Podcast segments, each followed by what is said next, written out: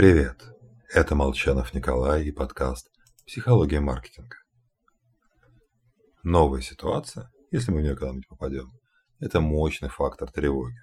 Для ее снижения необходимо включить исследовательское поведение. Хочется забиться в угол, но правильнее пойти, понюхать, осмотреться. Когда мы узнаем больше информации, тревога пропадает.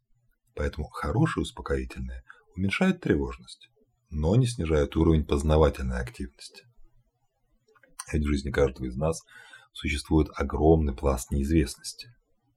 Это наше будущее.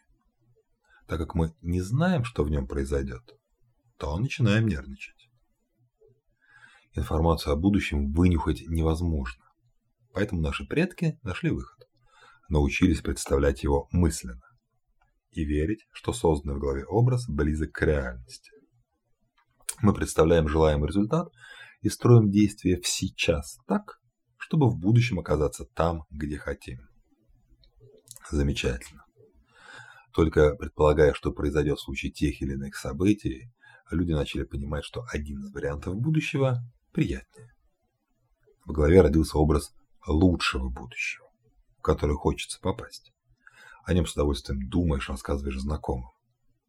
Только в результате образ будущего, куда хочется попасть, вступает в конфликт с образом будущего, куда мы скорее всего попадем. И побеждает. Реальное будущее подменяется желаемым.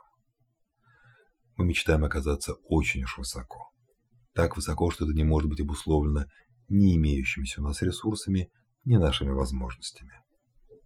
Чтобы сэкономить ресурсы и избежать разочарований, действуйте, держа в голове образ реального а не идеального будущего. С вами был Николай Молчанов и подкаст «Психология маркетинга».